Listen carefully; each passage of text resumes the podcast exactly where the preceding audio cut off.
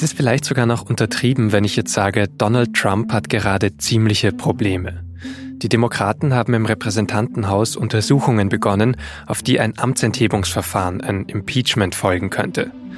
Die sogenannte Ukraine-Affäre ist auf jeden Fall extrem schnell sehr hochgekocht. Fast jeden Tag passieren neue Dinge und Trump, der wehrt sich mit allen Mitteln, die ihm einfallen und von Beginn an auch mit scharfer Rhetorik. What's going on now is the single greatest scam in the history of American politics. It's a disgrace to our country. It's another witch hunt. Here we go again. And his speech was a fraud. It's all very simple. They're trying to stop me because I'm fighting for you, and I'll never let that happen. Ob er damit noch überzeugen kann oder ob ein Impeachment-Verfahren gegen Trump nicht sogar erfolgreich sein kann, das frage ich in dieser Folge von das Thema unseren US-Korrespondenten Thorsten Denkler. Davor habe ich außerdem noch mit Florian Hassel telefoniert. Der ist als Korrespondent der SZ für die Ukraine zuständig und in der Ukraine hat die ganze Affäre ja schließlich angefangen.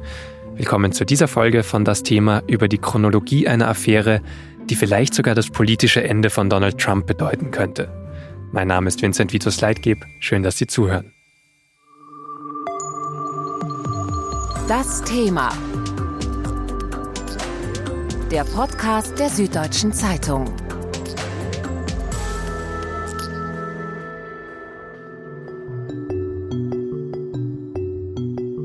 Wenn man den Anfang der Ukraine-Affäre sucht, dann muss man zurück ins Jahr 2014 gehen. Da finden zumindest die Ereignisse statt, auf die sich Donald Trump aktuell immer wieder bezieht und die er womöglich zu seinem eigenen Vorteil nutzen wollte. Sie betreffen einen möglichen Trump-Gegner bei der Wahl 2020, Joe Biden. Denn 2014 ist der gerade Vizepräsident der USA unter Barack Obama.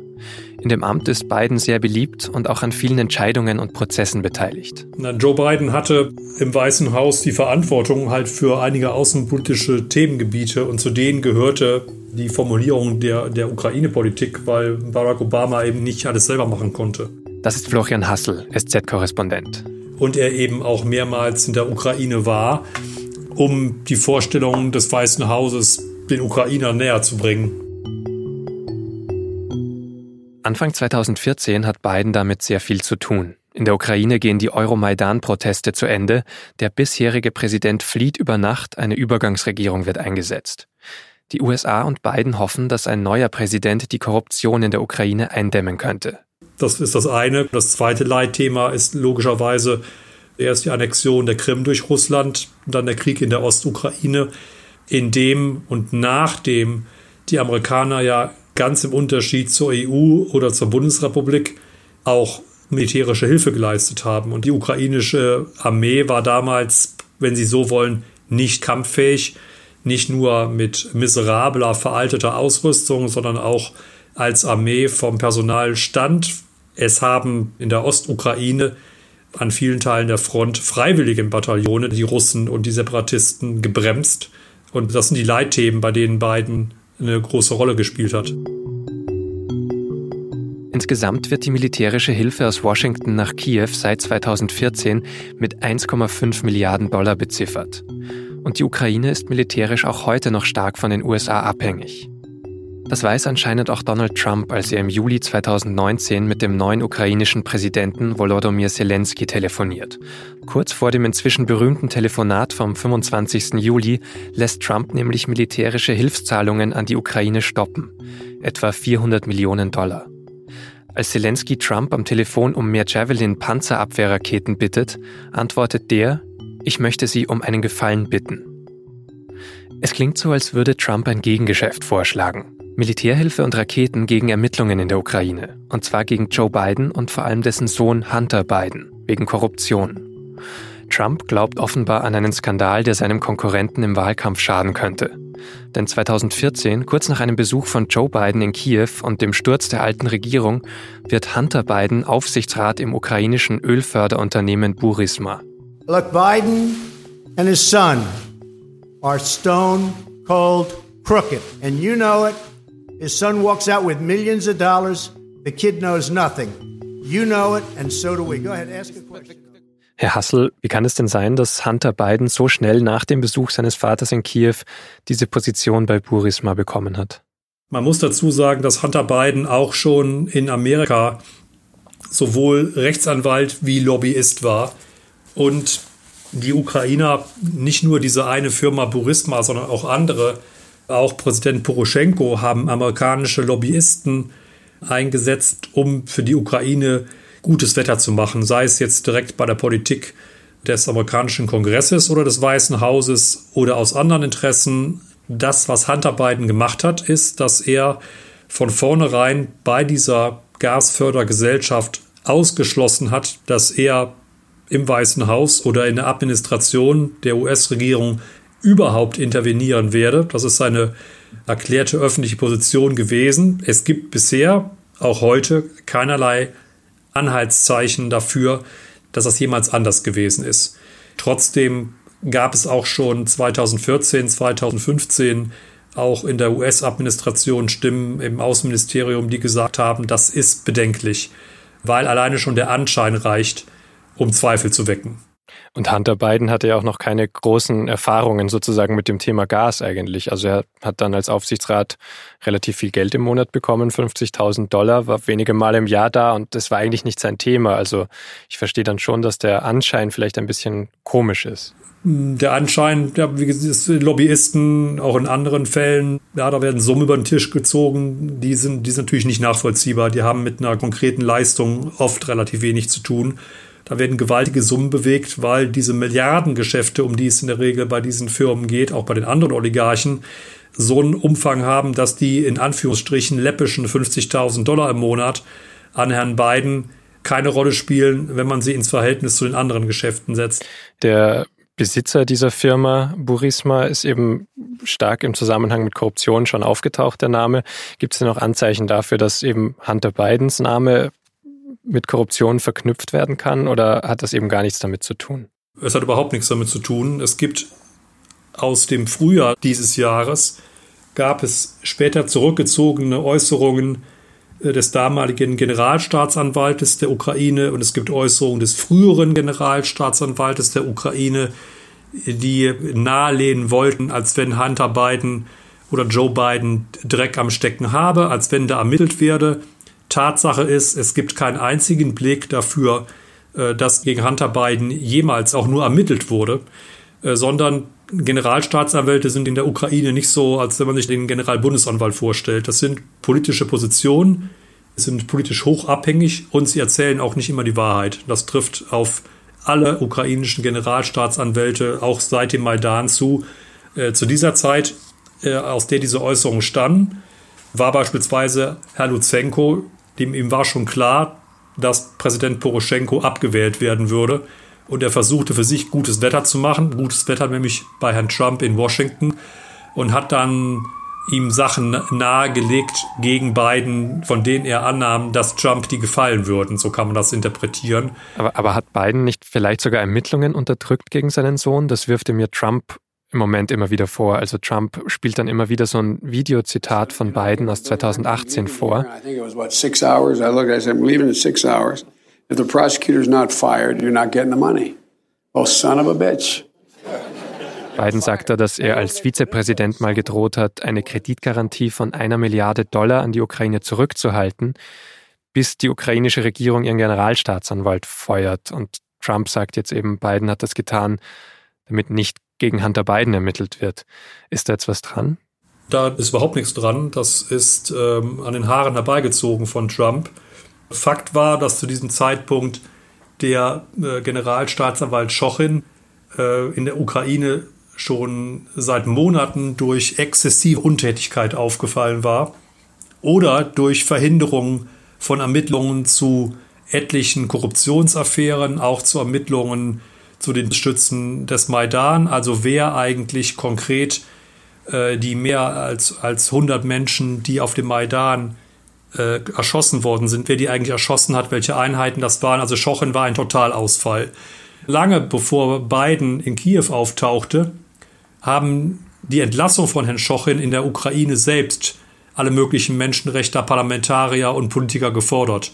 Es haben auch internationale Partner gefordert und insofern hat das Biden halt öffentlich gemacht. Er hat genau das gemacht, von dem alle anderen Partner der Ukraine wollten, dass, es, dass das geschieht, nämlich dass Herr Schochen verschwindet.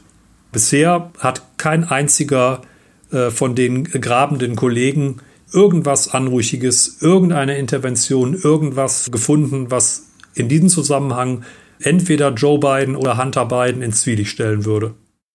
Danke für die Einschätzungen, Herr Hassel.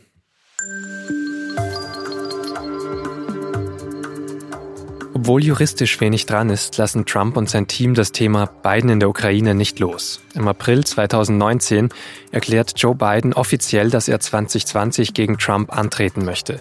Unter den Demokraten gilt er sofort als Favorit. In der Zeit kontaktieren dann wohl auch Personen aus dem Umfeld von Trumps privatem Anwalt Rudy Giuliani das Team von Volodymyr Zelensky. Im Mai berichtet die New York Times, dass Giuliani einen Trip in die Ukraine plane, wegen der Biden-Sache. Die Reise sagt Giuliani danach aber ab. Beim Telefonat mit Zelensky am 25. Juli sagt Trump dann, Rudy weiß sehr gut Bescheid darüber, was los ist und er ist ein sehr fähiger Kerl. Wenn Sie mit ihm sprechen könnten, wäre das großartig. Trump bietet zur Unterstützung der Ermittlungen gegen Biden aber zum Beispiel auch den Justizminister William Barr an. Am Tag darauf treffen sich wohl direkt amerikanische Diplomaten mit Zelensky und anderen ukrainischen Politikern. Auch Rudy Giuliani hat später noch Kontakt zu Vertretern Zelenskys. Und all das fliegt erst langsam auf, als am 12. August ein Whistleblower eine Beschwerde darüber einreicht, beim Generalinspekteur der Geheimdienste.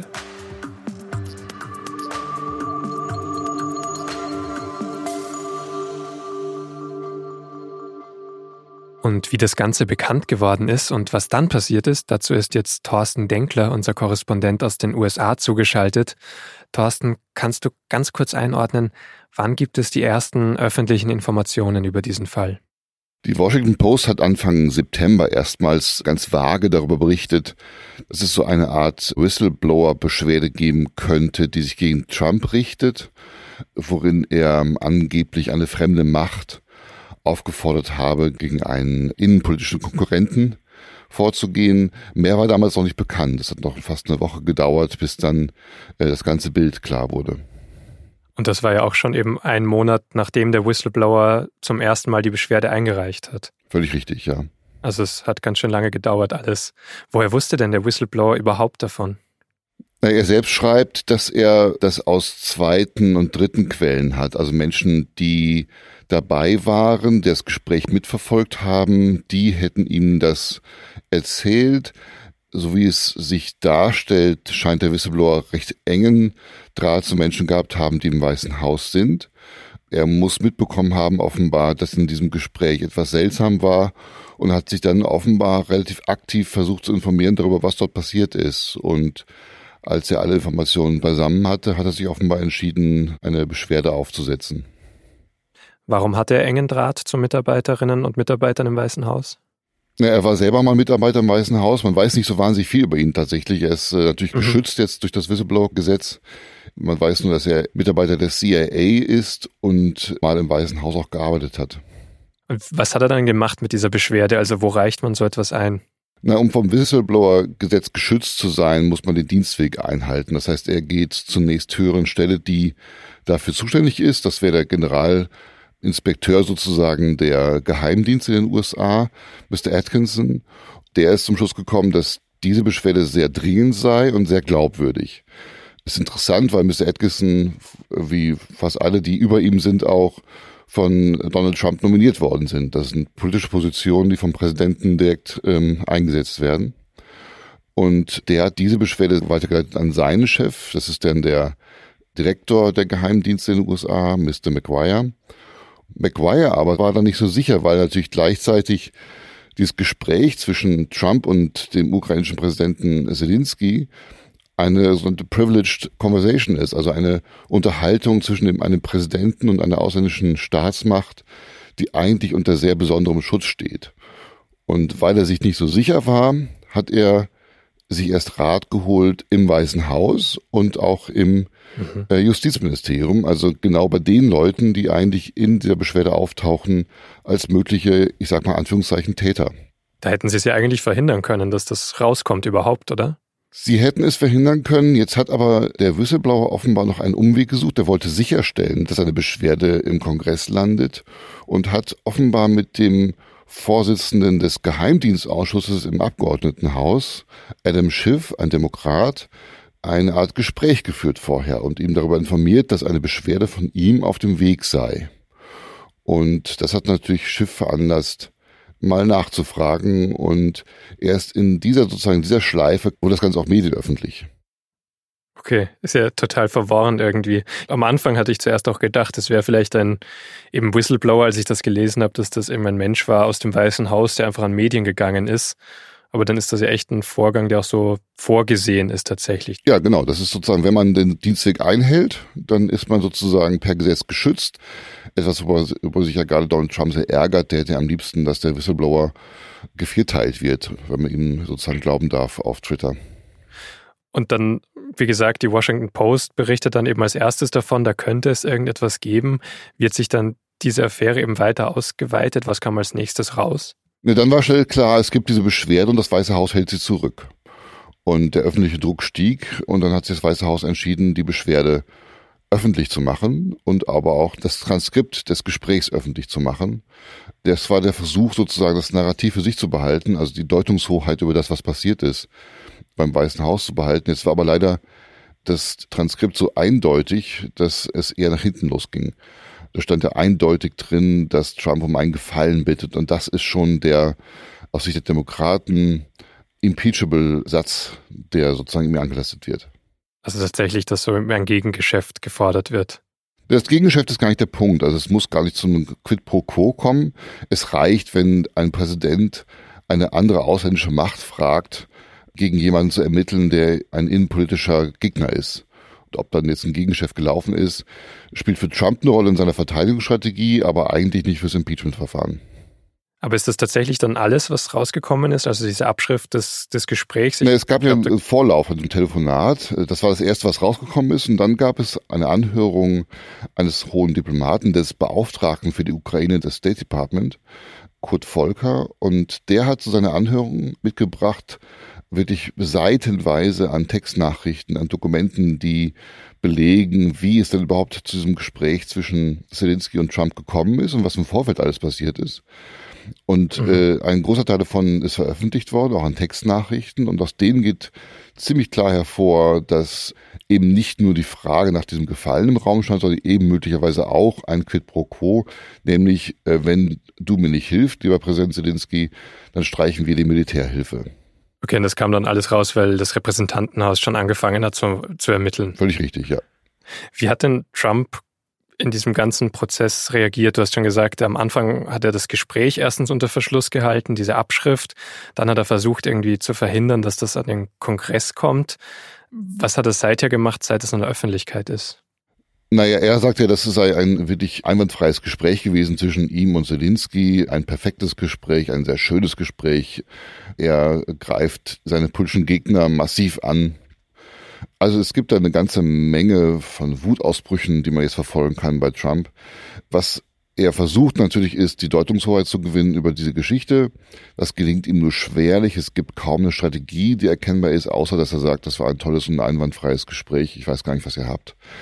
Ein anderer Versuch ist, ist diesen Vorgang, er fragt eine fremde Macht um Hilfe, um einen innenpolitischen Gegner zu schaden, das als normal hinzustellen. Das war mhm. äh, sozusagen diese Geschichte, dass er auch öffentlich China gefragt hat, gegen Biden zu ermitteln. Und er hatte auch vor einigen Wochen schon klar gemacht, dass er überhaupt nichts dagegen hätte, wenn jemand auf ihn zukäme und hätte sozusagen belastbares Material gegen politische Gegner, sich das mal anzuschauen, selbst wenn diese Person aus dem Ausland käme. Das ist sozusagen im US-System sakrosankt. Also man darf nicht Hilfe von, äh, aus dem Ausland in Anspruch nehmen, um die eigenen Wahlchancen zu verbessern. Aber als er das vor ein paar Wochen gesagt hat, gab es da keinen Aufschrei? Natürlich gab es einen Aufschrei, wie immer, wenn er das macht, aber es scheint ihm ja völlig egal zu sein. Weiß Mike Pence zum Beispiel von diesen ganzen Telefonaten, ist der involviert?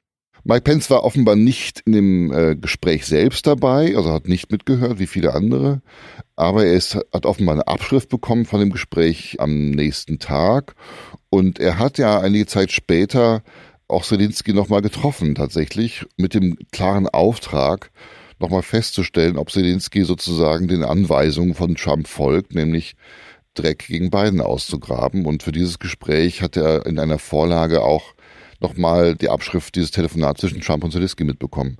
Ob er es gelesen hat, wissen wir jetzt nicht. Also es, das ist jetzt unklar. Er schweigt sich dazu mehr oder weniger aus. Aber dann sind ja schon total viele aus der Regierung beteiligt. Also William Barr war genannt, der soll helfen. Mike Pence als Vizepräsident, Mike Pompeo als Außenminister soll zugehört haben beim Gespräch. Das ist doch tatsächlich bedenklich, wenn da die so viele Regierungsmitglieder dabei sind und der private Anwalt dann auch noch mit reingezogen wird. Also es wird ja total vermischt alles. Ja, völlig richtig. Also für, für jeden Beteiligten ist das jetzt schwierig, sozusagen. Für Trump natürlich besonders, aber auch für Mike Pompeo, den Außenminister, ist das eine schwierige Situation weil natürlich hätte er eingreifen müssen, sagen, Mr. President, so geht das nicht. Und er hätte zumindest dokumentieren müssen, dass das nicht in Ordnung ist, was er da gemacht hat gerade. Pence ebenfalls, wenn er das gelesen hat, was wir jetzt nicht wissen, dann hätte er sofort zum Präsidenten gehen müssen und sagen, das geht nicht, Mr. President, das müssen wir lassen an der Stelle. Was Rudy Giuliani angeht, er ist ja nicht irgendwie reingezogen worden, er ist ja sozusagen der Initiator der ganzen Geschichte. Also Rudy Giuliani, bekanntermaßen ein Anhänger von Verschwörungstheorien, hat sich von dem ehemaligen Generalstaatsanwalt der Ukraine, Herrn Schokin, bequatschen lassen, dass da irgendwas im Busch sei, weswegen er, Schokin, ja entlassen worden sei, nämlich weil äh, er angeblich nicht hätte gegen Bidens Sohn Hunter in der Ukraine ermitteln sollen. Aber am Ende war es Giuliani, der sozusagen Trump bequatscht hat, auf diese Geschichte aufzusteigen.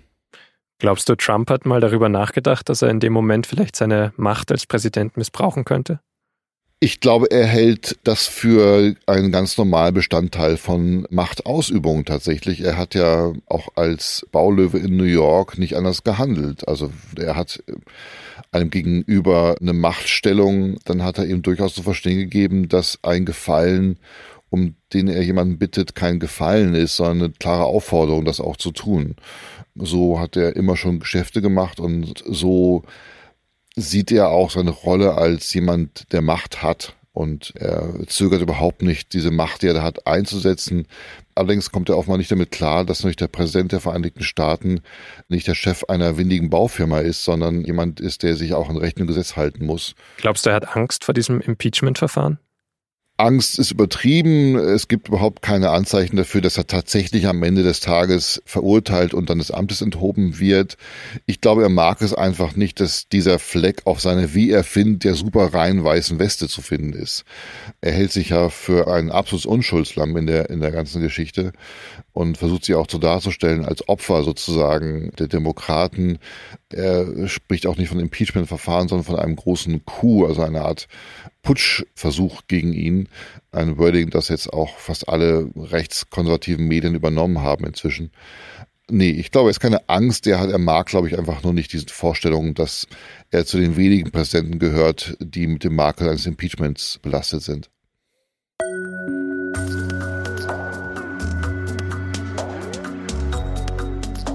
Das Impeachment ist als Verfahren in der US-Verfassung verankert, um Präsidenten, Regierungsmitglieder oder auch Richter vorzeitig des Amtes zu entheben. Das Impeachment des Präsidenten beginnt dabei in der ersten Kammer des US-Kongresses im Repräsentantenhaus. Dort kann es jeder und jede Abgeordnete beantragen. Dann ermitteln Ausschüsse, zum Beispiel der für Justiz. Wenn die Ausschüsse genug Indizien sehen, empfehlen sie dem Plenum, dass der Präsident angeklagt werden soll. Wenn dem eine einfache Mehrheit zustimmt, übernimmt die zweite Kammer des Kongresses, der Senat. Die Senatoren sind ab jetzt quasi die Richter in dem Fall. Vertreter aus dem Repräsentantenhaus sind Ankläger. Es werden Beweise aufgenommen und relevante Personen angehört und befragt. Das kann Monate dauern.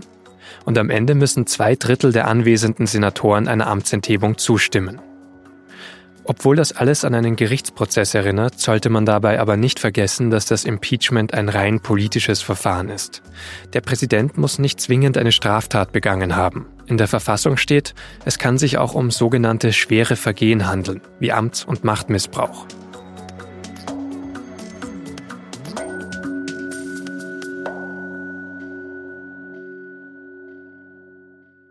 Thorsten, der Impeachment-Prozess ist wahnsinnig kompliziert und lange. Wie ermittelt denn das Repräsentantenhaus im Moment, um zu schauen, ob es das Verfahren dann überhaupt beginnen lässt? Es gibt jetzt sozusagen Vorermittlungen im Repräsentantenhaus. Da sind einige Ausschüsse involviert, vor allen Dingen aber der Geheimdienstausschuss als federführender Ausschuss. Und dort werden jetzt der Reihe nach alle Zeugen angehört, die irgendwie was im Umfeld dieses Telefonats zu tun hatten, also Diplomaten, die in der Vorbereitung des Gesprächs beteiligt waren, der Generalinspekteur der Geheimdienste Atkinson, der Direktor der Geheimdienste McGuire. Also all diese Leute werden jetzt nach und nach befragt, soweit es denn das Weiße Haus es zulässt. Es sind ja auch eine Reihe von Diplomaten wie der äh, derzeitige Brüsseler Botschafter der USA, der eben mhm. geblockt wird vom State Department und dort nicht aussagen darf. Und das werden dann womöglich Gerichte entscheiden am Ende, ob da eine Aussage doch stattfinden muss. Wie realistisch ist es denn dann, dass das Verfahren tatsächlich eingeleitet wird am Ende dieser Ermittlungen? Das ist ja immer eine politische Frage. Ich gehe davon aus, dass das Repräsentantenhaus mit der demokratischen Mehrheit, die es hat, dieses Impeachment-Verfahren beschließen wird. Dann geht es sozusagen an den Senat und dort ist die Mehrheit republikanisch und wird dort mit hoher Wahrscheinlichkeit relativ schnell begraben werden. Also gar nicht erst zugelassen oder nach einer Anhörung einfach niedergestimmt? Wie genau das dann sein wird, das weiß kein Mensch. Es gibt keine geschriebenen Regeln dafür. Es gibt also keine Vorgaben, eine Art Geschäftsordnung, die dann sagt, was dann zu tun ist. Klar ist, dass Mitch McConnell, der republikanische Mehrheitsführer im Senat, zumindest schon mal klargestellt hat, dass er nicht umhin kann, das Verfahren aufzunehmen im Senat. Was das dann genau bedeutet, ob dann formell eine Art Jury einberufen wird, die dann darüber entscheidet oder nicht, ist nicht ganz klar. Ob die Jury das dann sofort beendet, das Verfahren, oder erst äh, mit einer Abstimmung dann im Senat das Ganze beendet wird, lässt sich bisher nicht absehen. Die Bandbreite der Möglichkeiten, das Ding zu stoppen im Senat, ist, mhm. äh, ist vielfältig. Warum ist die Republikanische Partei denn immer noch so loyal zu Trump? Weil er große Macht hat über die Republikanische Partei. Also alle Senatoren und auch alle Abgeordneten wissen, dass Trump über die Karrieren eines jeden einzelnen Abgeordneten und Senators mit einem Tweet mehr oder weniger entscheiden kann. Also jeder, der zur Wiederwahl jetzt im kommenden Jahr steht, der macht sich natürlich Sorgen um sein Mandat und die Frage, ob er weitermachen kann oder nicht. Und wer sich mit Trump anlegt, der hat mit massivsten Widerstand zu rechnen, wenn Trump sich gegen ihn stellt. Und da haben halt viele keine Lust drauf. Die sagen dann lieber, na, dann im Zweifelsfall halte ich halt noch ein bisschen aus und hoffe, dass ich meine Wahl gewinne. Das trifft eben auch viele republikanische Senatoren. Das trifft auch republikanische Senatoren. Die Senatoren werden ja alle zwei Jahre zu einem Drittel neu gewählt und mhm. es stehen diesmal eine große Zahl von republikanischen Senatoren zur Wiederwahl an und relativ viele Sitze, je nach Rechnung acht bis zwölf Sitze, sind sozusagen auf der Kippe. Die könnten auch Demokraten gewinnen. Also ja, da steht viel auf dem Spiel für viele Senatoren und es gibt einfach sehr viel Schweigen gerade im Wald. Es klingt aber so ein bisschen, als ob die öffentliche Meinung jetzt noch nicht pro Impeachment ist, also dass die Wählerinnen und Wähler das noch nicht unterstützen. Nicht massiver. Es gibt eine knappe Mehrheit von, ich glaube, 47, 48 Prozent zu 46 Prozent für ein Impeachment-Verfahren. Das trifft aber nicht auf die republikanische Wählerschaft oder republikanische Partei zu. Da gibt es eine überwältigende Mehrheit gegen das Impeachment-Verfahren. Aber die Zahlen kennen die Demokraten ja auch. Wieso machen die dann dieses Verfahren, wenn es unbeliebt ist? Ja, bei denen ist ja natürlich umgekehrt. Also die, da ist es durchaus gewünscht, dass Trump es am Amtes enthoben wird. Aber aus wahltaktischen Gründen alleine kann man so ein Impeachment-Verfahren jetzt nicht machen. Das Risiko ist relativ hoch für alle Beteiligten, also auch für alle Seiten, dass sie in Wahlen schlecht abschneiden möglicherweise. Und die Chancen sind gering, da was dabei zu gewinnen. Die Demokraten, glaube ich, haben jetzt eher so eine Art Gefühl, wir müssen endlich was tun. Wir können nicht mehr an der Seitenlinie stehen und zuschauen, wie dieser Präsident die demokratischen Spielregeln irgendwie äh, einstampft, sondern wir müssen uns einmal dagegen stellen, um in, damit in Geschichtsbüchern möglicherweise steht, wir haben was getan. Und dass ihren Enkelkindern sagen können, wir haben was getan. Ich glaube, auf, äh, soweit ist es inzwischen schon, dass das ein vorherrschendes Gefühl ist. Ist das nicht dann auch eine Möglichkeit für die Demokraten, so die Partei hinter ein Thema zu bekommen und jetzt eben nicht zerrissen sozusagen in den Wahlkampf zu gehen mit unterschiedlichen Herangehensweisen? Für den Wahlkampf ist es, glaube ich, eher schädlich tatsächlich, weil es ablenkt von den eigenen Kandidaten und auch von der Profilierungsmöglichkeit der eigenen Kandidaten, wenn über allem ein Impeachment steht. Ich glaube, denen wäre es im weiten Teil am liebsten gewesen, wenn es ein Impeachment nicht gäbe, auch wenn sich natürlich einige auch dafür ausgesprochen haben, weil es diesen, diesen moralischen Impetus gibt, weil es diese gefühlte Notwendigkeit gibt, endlich dagegen aufzustehen. Und das Verfahren würde sich auch so lange ziehen, dass es tatsächlich auch mitten in diesen Wahlkampf dann reinfällt. Also es gibt keine Chance, dass das jetzt noch in diesem Jahr fertig wird. Das ist überhaupt nicht klar tatsächlich. Also Demokraten haben großes Interesse daran, das möglichst schnell abzuschließen. Wie zu hören war, soll noch vor Thanksgiving der Beschluss fallen, das heißt vor Ende November. Und dann geht es in den Senat und theoretisch kann der Senat, wenn er will, das sozusagen am ersten Tag direkt danach begraben. Also es gibt über, ist alles sozusagen eine Spekulation, wie lange das dauert oder nicht. Theoretisch kann es sich bis weit ins nächste Jahr hineinziehen. Daran hat aber ehrlich gesagt niemand Interesse und von der glaube ich, dass es eher bis Ende des Jahres schon auch abgeschlossen sein wird. Es kommen ja gerade in diesen Tagen und in der vergangenen Woche, es kommen immer wieder neue Details raus, es gibt immer wieder neue Zeugen, die vernommen werden. Worauf kann ich denn jetzt in den nächsten Wochen sozusagen achten? Gibt es da irgendein Ereignis, irgendwas, was rauskommen könnte, wo man dann sagt, jetzt ist das Impeachment tatsächlich richtig wahrscheinlich geworden oder noch wahrscheinlicher geworden? Kann man da noch was erwarten? Nein, das glaube ich nicht. Der Kernsatz steht ja und das Kerndokument ist öffentlich. Das ist die Abschrift des Gesprächs zwischen Trump und Zelensky. Und in dem steht dieser entscheidende Satz drin, ich möchte, dass Sie uns einen Gefallen tun mit Bezug auf eben Ermittlungen gegen Joe Biden, dem im Moment noch wahrscheinlichsten Gegner von Trump in der Wahl 2020 um diesen Satz dreht sich alles. Alles, was danach kommt, ist sozusagen nur etwas, was diesen Satz nochmal unterstützen kann oder den, den Verdacht weiter stützt, dass Trump tatsächlich ausländische Mächte beauftragen will, Dreck gegen innenpolitische Gegner hervorzukramen. Entscheidend wird auch für die Frage eher sein, ob die öffentliche Meinung kippt oder nicht kippt oder sich klar in die eine oder andere Richtung entwickelt. Im Moment ist alles auf der Kippe. Aber wenn, keine Ahnung, es eine Entwicklung gibt, an der am Ende 70 Prozent der Amerikaner sagen, wir wollen, dass dieser Präsident des Amtes enthoben wird, dann hätten die Republikaner ein Problem, das noch zu argumentieren im Senat. Aber das ist sehr unwahrscheinlich, dass das passiert. Mhm.